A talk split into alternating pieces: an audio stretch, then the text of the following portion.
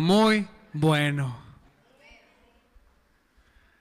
Su misericordia es sobre todo aquel que le busca. Tenemos un Dios que no tiene acepción de personas.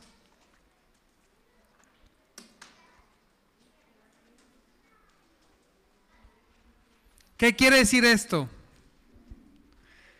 Que Dios no tiene favoritos. Dios no dice, Jessica sí, Humberto no. ¿No? Su misericordia dice que es, diga conmigo, para todos. Y no importa, mira bien, no importa quién seas, dónde vivas, de qué nación, de qué color, si eres alto, chaparro, delgado, fornido, gordito, no importa. Dios, diga conmigo, es para todos. Así es. Y, y Dios está ahí para quien lo busca. Él es para todos, pero no todos le buscan. Tú eres la prioridad de Dios, pero Dios no es la prioridad de todos. Lo vemos, yo lo veo. Muchas veces como creyentes, cuando tenemos que escoger entre algo de Dios y mis cosas, normalmente escogen mis cosas. Entre algo de Dios o lo que voy a hacer yo, mejor lo que voy a hacer yo, al cabo lo de Dios, puede esperar. Diga conmigo, qué bueno que Dios no es así. Y aún cuando nosotros preferimos, muchas de las ocasiones, preferimos nuestros intereses, por eso dice su palabra que Él es fiel, nosotros seguimos siendo su interés. Apláudele a Cristo por esa verdad preciosa, que si no fuera por ella, estaríamos, diría, diría mi papá, helados paleta. ¿Sí? Entonces, tenemos un Dios bueno. La religión proyecta un Dios enojado. Cristo proyecta un Dios bueno, precioso. Fíjese, Jesucristo, dice la palabra de Dios, otra vamos a ver más adelante, dice, es la imagen del Dios invisible. ¿Qué quiere decir esto? No es que nosotros hagamos una imagen de Jesús. Diga conmigo, eso no, pastor. Lo que está diciendo es que en Jesucristo podemos conocer a Dios. Él es la imagen, diga conmigo, la imagen, dígalo, la imagen del Dios invisible. Dice la palabra de Dios que en Él habita corporalmente toda la plenitud de Dios. Están locos. Ponerse a darle vueltas a eso y, orar y meterse es algo tremendo. En Cristo está todo el potencial de, de Dios. En Él podemos ver todo lo que se puede ver de Dios Padre. Jesús dijo, dice en su palabra que Él dijo, que el que lo vea a Él, ha visto al Padre. No porque, eh, no porque Jesús sea el Padre, sino que Jesús proyecta la voluntad, el deseo y el amor del Padre para los hijos. ¿Cómo es esto? Igualito como nosotros, diga conmigo, yo. Cuando estamos en Cristo, nosotros somos una imagen de quién? De Cristo. O sea, el mundo lo que va a conocer de Cristo es lo que vea de ti. Hijos. Ve algo en nosotros. El mundo ve la religión y dice, guácala, no quiero nada. Los entiendo. La religión no proyecta a Cristo. sino las personas rendidas a Cristo, rendidas completamente al Señor, las personas, fíjese bien, que se rindieron y que, fuesen, que fueron salvos y que el Espíritu Santo vino a morar en ellos porque fueron lavados por la sangre de Cristo. Digo amén.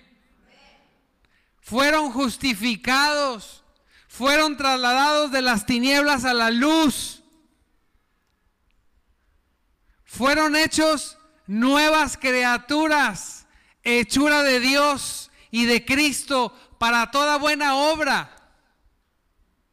Cuando eso sucede, aún con tus luchas, cuando sales, lo único que tiene el mundo para identificar de Cristo eres tú. Por eso, cuando venimos a Cristo y hacemos algo que no le agrada a los mundanos, a los de la gente del mundo, dicen, no que muy cristiano. Ellos saben cómo es Cristo. Tremendo, ¿verdad? Y Dios, Dios es precioso. Y yo, el tema no es que nosotros reflejemos a Cristo. El tema de hoy es que Jesús refleja al Padre, refleja la voluntad del Padre. ¿Usted quiere conocer la voluntad del Padre? ¿Sí o no? ¿Le gustaría conocerla? ¿La verdad?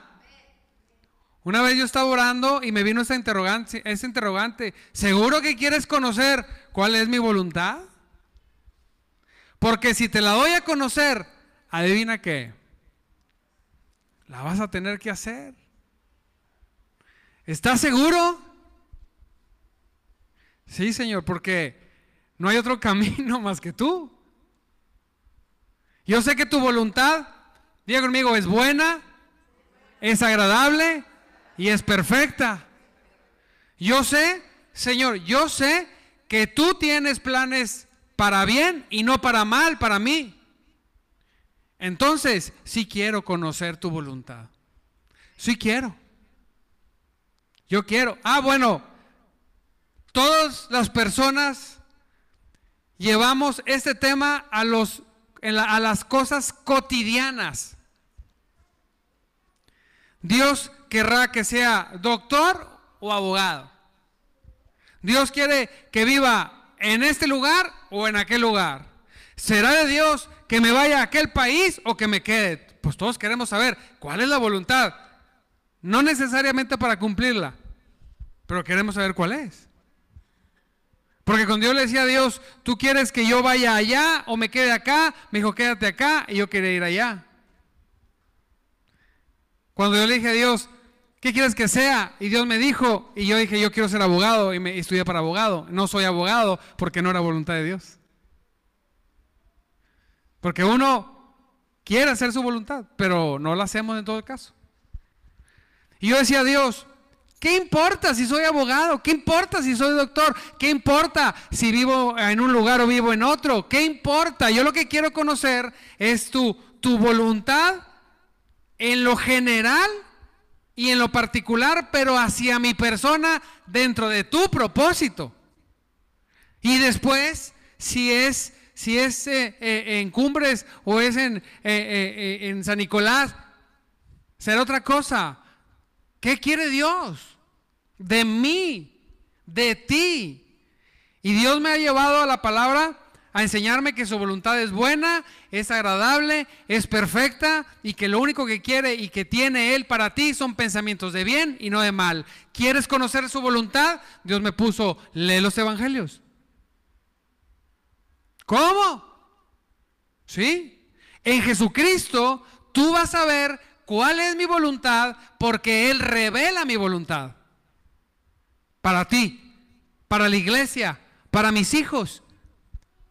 Jesucristo trae esa revelación. Y entonces, ya estamos en el tema de un evangelio que salva, diga conmigo, salva, salva, sana, libera, provee y sustenta. El evangelio del reino salva, sana, libera provee y sustenta. Amén. Esa es la voluntad de Dios, bendecirlo. Cuando usted lee los evangelios, usted se da cuenta que Jesús todo el tiempo estaba bendiciendo, amando, sanando, liberando, ayudando. Nunca vas a ver a Jesús diciendo, pecadora arrastrada, pecador arrastrado, te pasa eso por desgraciado. No. Incluso cuando una mujer fue llevada a él por adulterio, dijo, yo tampoco te condeno. Un aplauso a Cristo por eso.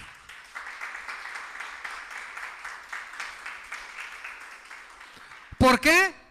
Porque Él no vino a condenar, diga conmigo, vino a salvar. Así es.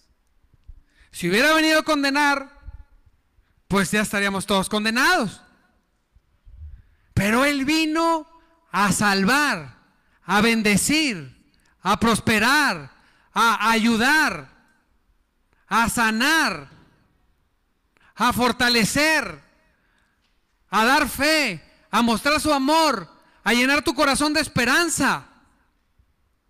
Eso es lo que yo leo en los evangelios, que yo tengo. Yo no sé qué es lo que tú encuentres cuando los leas o si los has leído. Regularmente le doy una leída una vez cada dos o tres meses, le doy una leída nueva a los evangelios. Dice la palabra de Dios, fíjese, en Hebreos 10, 7 dice, he aquí que vengo dice Jesús, oh Dios, para hacer qué? Tu voluntad. Cuando Jesús andaba, Jesús andaba haciendo su voluntad, la voluntad del Padre.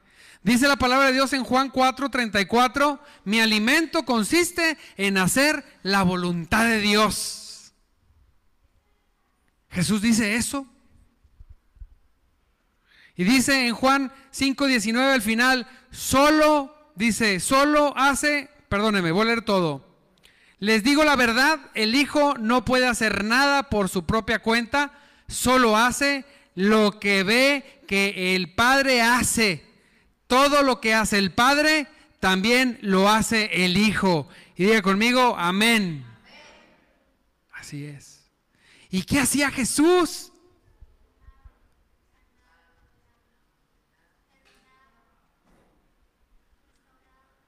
Todos encierran nada más. Normalmente todo lo encerramos en que Él vino a salvar.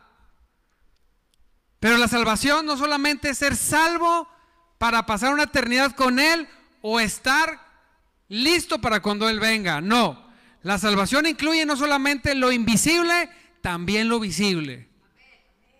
También lo invisible, también lo visible. Aleluya. Dice Dios, Cualquiera que deje cualquier cosa, yo le daré más en este tiempo y en el venidero. ¿En qué tiempo? En este tiempo. ¿Y dónde? En el venidero. ¿Quién cree que Dios lo quiere bendecir? Si lo cree, de veras. Es una promesa. La bendición de Dios, la salvación es una promesa que se cumple cuando? Cuando lo creemos somos salvos. Todas las promesas de Dios trabajan igual. ¿Cuándo son efectivas las promesas de Dios en la vida de un creyente? Cuando las creemos. Porque si no las creo, pues entonces ¿cómo se hace efectiva? Dice la palabra de Dios que, que Dios no tolera o no quiere nada que no provenga de qué? De la fe. Todo debe provenir, provenir de una persona, un hombre, una mujer que se atreva a creer, a permanecer, a buscar, a avanzar, a luchar hasta obtener. Porque no se trata de decir, ya, ya creí. Hay personas que yo he visto que después de años son salvos, años de pertenecer a la iglesia, y después de años creyeron la salvación y fueron salvos. Gloria a Dios que siguieron yendo a la iglesia.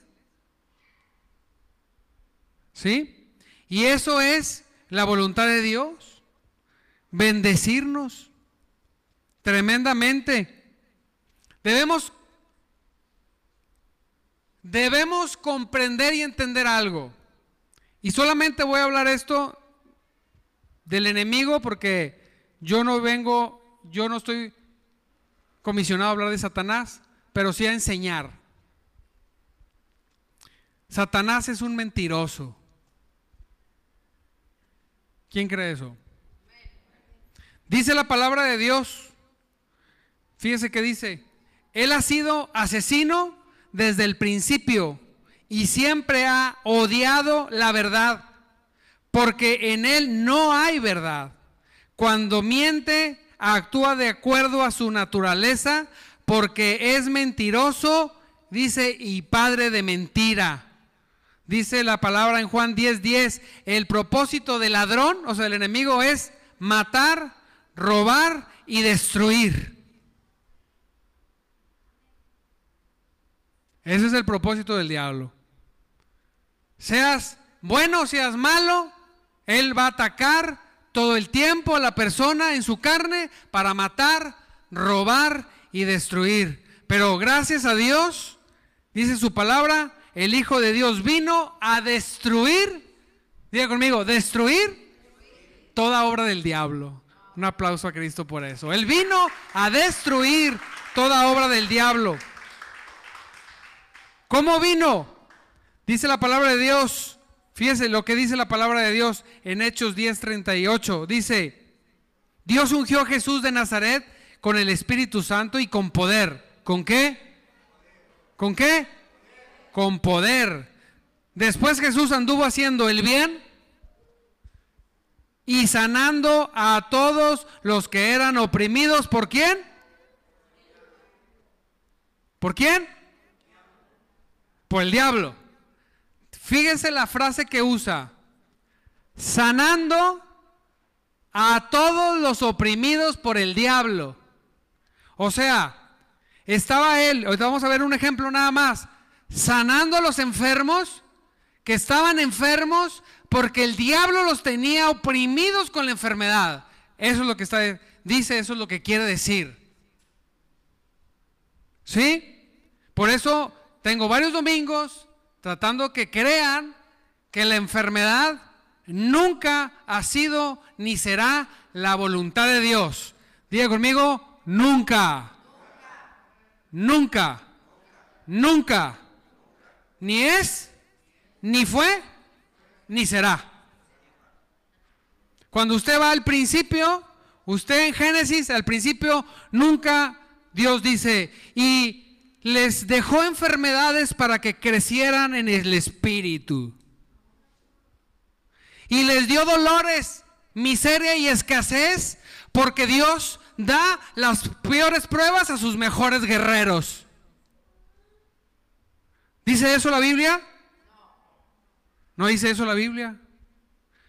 Y luego me dijo una persona, muy bien y muy válido, pero la Biblia dice, cuando leemos el Antiguo Testamento, que Dios les mandó enfermedad.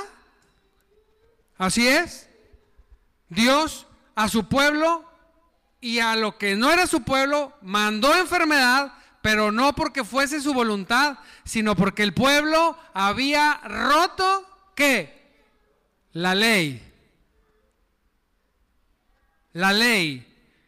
Dios les dijo, mi voluntad es bendecirte, prosperarte, entregarte una tierra donde fluye leche y miel, vas a edificar, vas a, obtener edificaciones que tú no edificaste, vas a cosechar cultivos que tú no sembraste. Eso, eso les dice Dios al pueblo, pero si te, pero si, si cuando tengas todo eso me das la espalda, toda la maldición de la ley va a venir sobre ti y cuando lo leemos, lo vemos, pero no era voluntad de Dios hay que aprender a separar lo que Dios permite de lo que es la voluntad perfecta de Dios. Pero encontramos otro tema que vamos a ver más a profundidad en el Nuevo Testamento. Diga conmigo, en la gracia, dígalo, en la gracia encontramos que nosotros fuimos redimidos de la maldición, de la maldición de la ley. ¿Qué maldición? La perder, perdernos. ¿Qué maldición es? Que la gente se pierda, que la gente, que la gente tenga enfermedades, tenga dolores, tenga dolencias. Porque cometas errores. No, yo he visto hombres y mujeres de Dios afectados por enfermedad y no necesariamente por desobediencia, sino porque el diablo quiere matar, robar y destruir.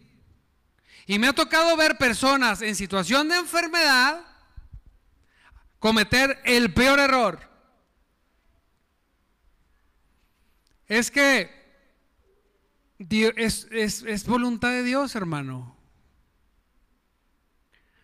Hacer la obra del diablo, que es matar, robar y destruir, hacer, hacerla la voluntad de Dios, estamos fritos.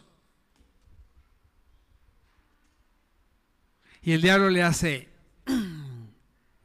yes ya creyeron que es la voluntad de Dios. Pero cuando lees los evangelios, te das cuenta y observas la voluntad de Dios a través de Cristo y Cristo nunca, digo conmigo, nunca enfermó a nadie. Nunca repartió enfermedades. Nunca. Y le, miren, le voy a poner un ejemplo donde vamos a localizar la obra del diablo y la obra de Cristo. En un, en un pasaje, dice la palabra en Lucas 13, del 10 al 17, no lo puse ahí, pero lo voy a leer. Cierto día de descanso, mientras Jesús enseñaba en la sinagoga, vio una mujer que estaba lisiada a causa de un espíritu maligno. ¿Estaba lisiada a causa de qué? Ah, fíjate. Yo pensaba que decía del Espíritu Santo, que se lo había mandado para que la mujer fuera más paciente. No dice eso, ¿verdad? Para que creciera en el Espíritu, porque hermano, Dios no ve la carne, ve el Espíritu.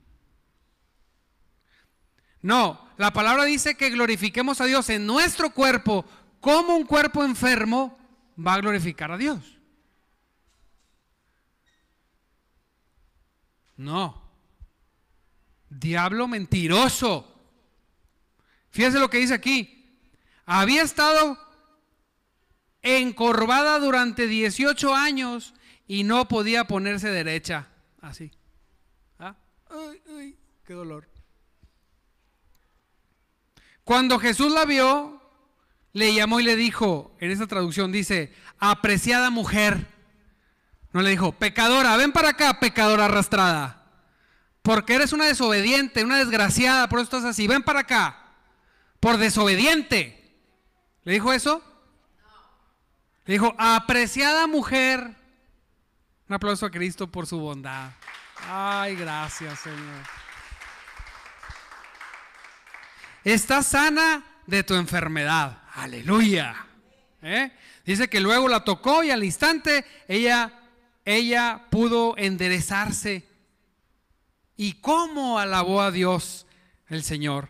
En cambio, el líder a cargo de la sinagoga se indignó, fíjese, esa es la religión, de que Jesús la sanara en un día de descanso, así como los adventistas de cuenta.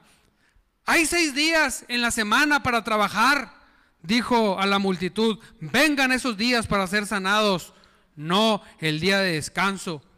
Así que el Señor respondió y le dijo, al religioso hipócrita. Me encanta cuando el Señor dice hipócrita.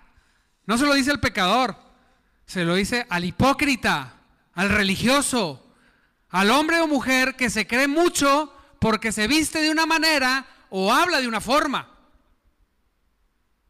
Que cree que la religión es Dios cuando no lo es. Y le dijo, ¿cómo le dijo? Vamos a decir todos, Hipócrita, dígalo, hipócrita. ¿Eh? ¿Está llena de hipócritas la iglesia? No, la religión. La iglesia de Cristo está llena de personas que reconocen que necesitan a Dios. Aleluya.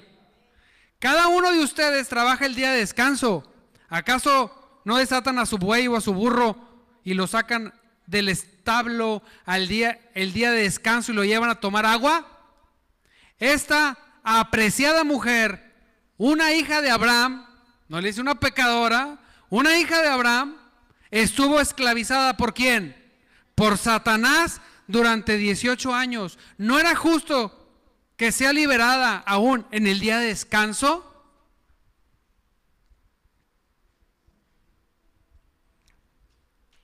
Ahí va a encontrar usted la obra del diablo y la obra de Cristo. ¿Cuál es la obra del diablo en ese pasaje? ¿Qué? Esclavizar. ¿Qué más? Dígalo por su nombre.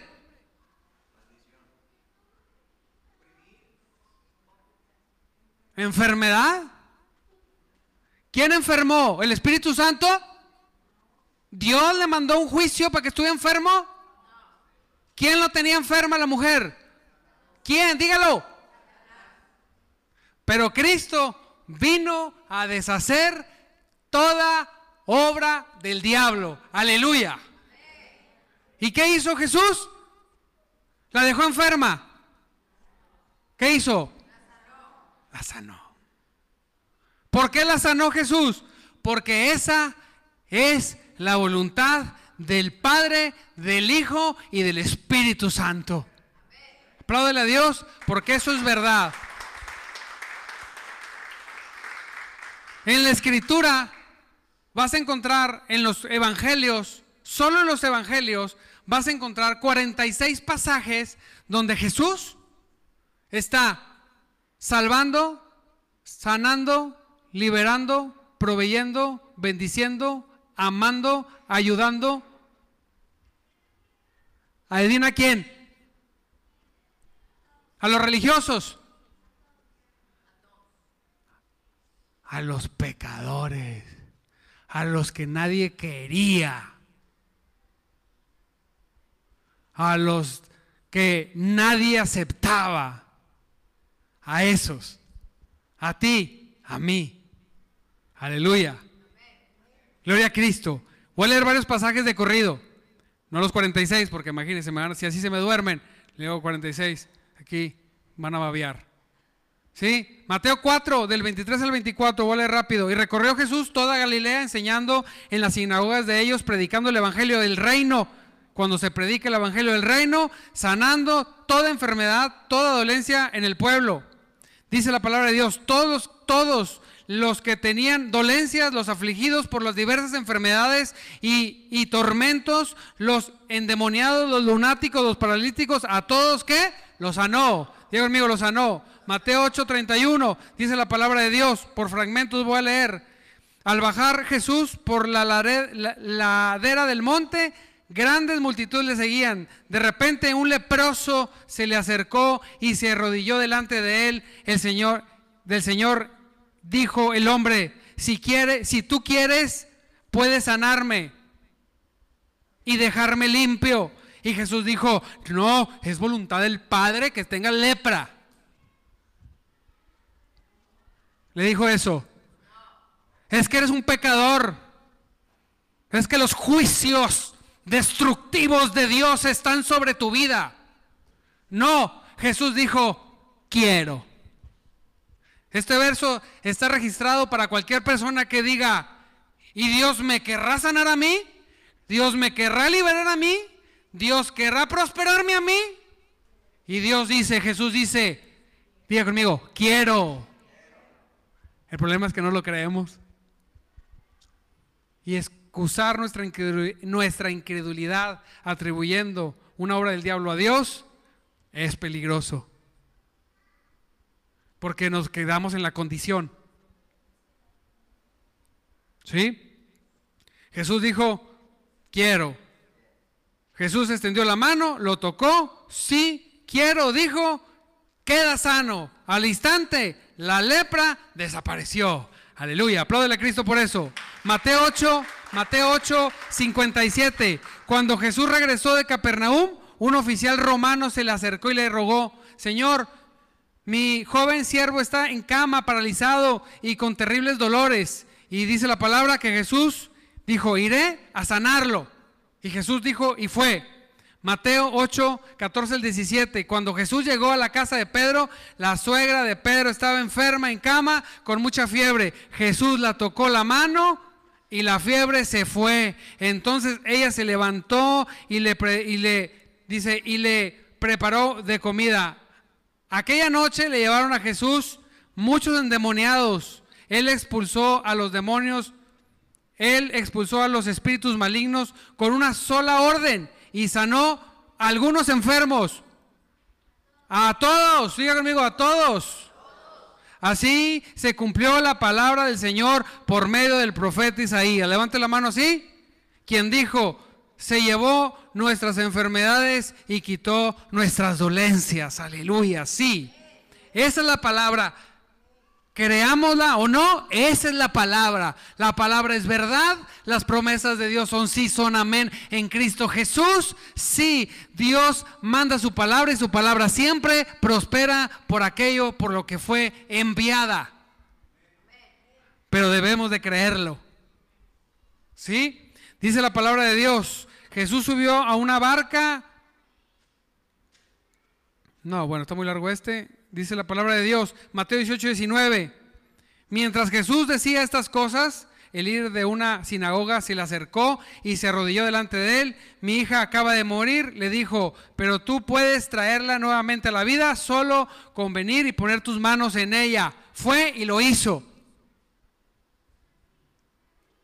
Amén. Y podemos leer Mateo 29, 27, Mateo 9, 32 al 33. Dice, el Señor dice su palabra que Él andaba predicando el Evangelio del reino, sanando, liberando, proveyendo, sustentando, amando, bendiciendo, perdonando, ayudando, amando, mostrando la misericordia del Padre todo el tiempo. Aleluya.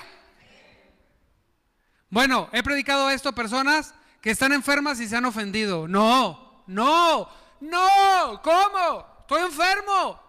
Pues cree que Él te sana y será sanado. ¿Cómo te vas a ofender cuando te dicen que la voluntad de Dios es bendecirte, es sanarte, es amarte, es abrazarte, es limpiarte, es ayudarte, es prosperarte? Bueno, en este mundo de locos pasa. Increíble, pero pasa. Ahora le pregunto yo, y esto Dios me lo puso cuando estaba estudiando esto, porque lo vamos a agarrar de muchas formas hasta llegar a todas esas promesas, esas cinco promesas. Después vamos a brincar a otras promesas de, de, ser llenos y crecer y estar en el Espíritu. Pero primero tengo que creer el Evangelio como es. Tengo que aprender que cuando alguien o cuando en mi vida pase una circunstancia difícil, no decir, es que Dios me mandó las pruebas a su mejor guerrero. No, reprendo ese dicho en el nombre de Jesús.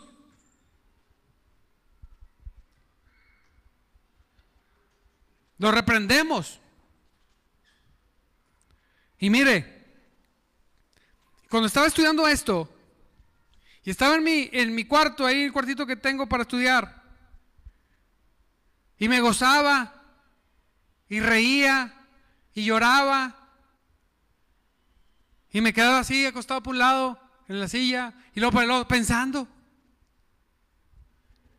Dios, Jesús, y vino esa palabra que le he dicho muchas veces, llegó así como, como algo tangible y se repitió en mi mente, Jesucristo es el mismo ayer, hoy y siempre.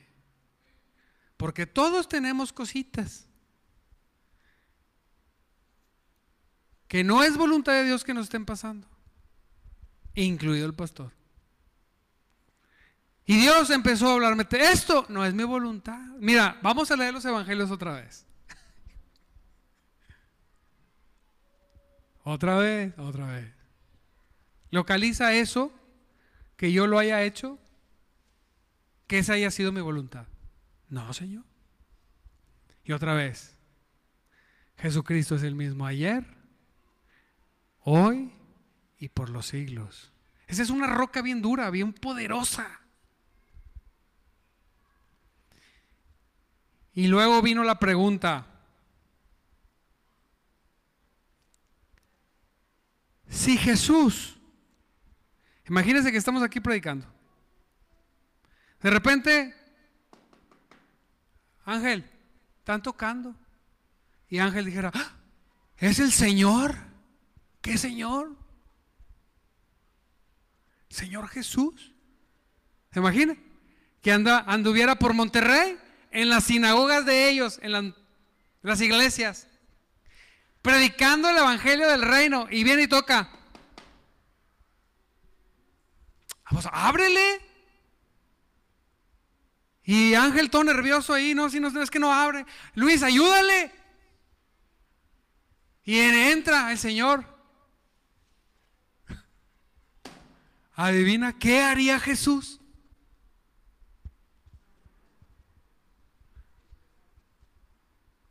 ¿Qué haría con los enfermos? ¿Algunos? ¿Qué haría con los endemoniados? ¿Qué haría?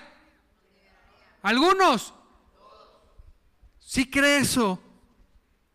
¿Usted cree que si Jesús entrara por esa puerta, hoy sanaría a los enfermos y liberaría a los endemoniados, derrochara amor y bendición. ¿Usted cree eso? Porque si se fija, los que tienen alguna dolencia, hoy no vinieron por la predicación del domingo quizá, algunos. Pero no vamos a dejar de predicar la verdad de Dios hasta que la veamos con nuestros ojos. Bueno, entonces yo me quedé pensando y dije, ah, no, pues si Cristo viniera así. Y luego vino a mi mente otra pregunta y dice la pregunta, ¿mis promesas son mentira o son verdad? ¿Son mentiras o son verdad mis promesas? Y yo pues contesté, pues son verdad. Ok. Mateo 18, 20.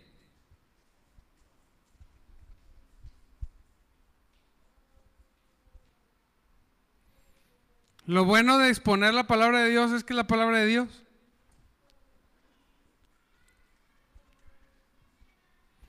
¿Ya apareció atrás de mí? ¿La podemos leer todos así como si leyéramos el rosario, todos juntos? Una, dos, tres.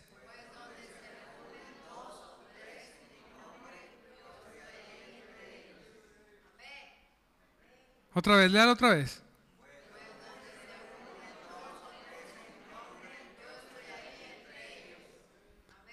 Una pregunta. ¿Somos más de dos o tres? Voltease a ver. Sí, somos más de dos o tres, ¿sí? Y estamos reunidos en el nombre de quién? Ah, entonces, ¿dónde está Cristo? Y adivine qué está haciendo Jesús a quien a quien cree. Salvando, sanando, liberando, prosperando, ayudando, bendiciendo. Pero ¿sabe cuál es nuestro problema? Que no lo creemos. Eso es la verdad. ¿Cómo está aquí? Su palabra es verdad. ¿Ok? Las promesas de Dios son sí, son amén. ¿Ok? Dios no es mentiroso. No, amén. Su palabra produce todo, todo por lo cual fue enviada. Gloria a Dios. Aleluya. ¿Ok? Y entonces Jesús es el mismo ayer, hoy y siempre y por los siglos. Gloria a Dios. Bueno, dice Jesús, yo estoy ahí. Ah, no, pero pues, quién sabe.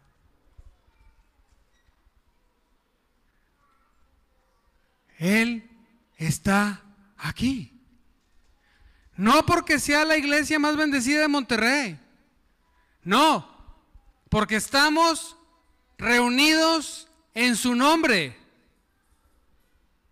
Más de dos o tres.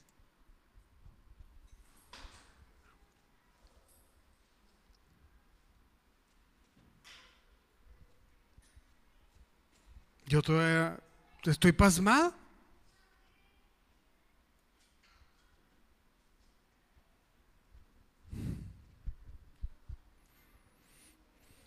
Y dice la palabra de Dios para finalizar, póngase de pie. En Juan 6:29 dijo el Señor, la única obra que, que Dios quiere que hagan es que crean en quien Él ha enviado.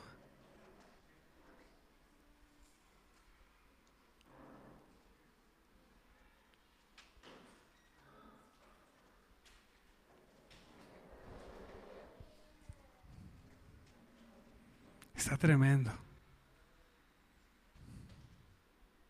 Siempre hay quien tiene interés y siempre hay que le vale tres kilos de cacahuate. Siempre hay quien considera la palabra de Dios y siempre hay quien, eh, pastor, pues todo bueno la predica. Pero siempre hay unos poquitos siempre es un pequeño remanente que no le anda diciendo a todos, yo amo a Dios, yo amo a Dios, aleluya, gloria a Dios, no, sino que solamente se interesa tanto por Dios, se toma tanto de su palabra, le cree tanto de tanto corazón, que son aquellos poquitos donde vemos la mano de Dios poderosa. Pero todo lo que le acabo de predicar, amado hermano, es verdad. Es, le acabo de dar una llave para que en su vida solamente la voluntad buena, agradable y perfecta suceda en tu vida.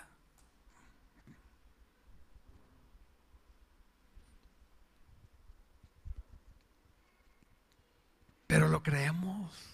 Aleluya. La musiquita de fondo, Priscilita, por Córtale, corta primero el Facebook, primero el Facebook, cortamos. Adiós Facebook. Que luego me clausura si pongo música que no es.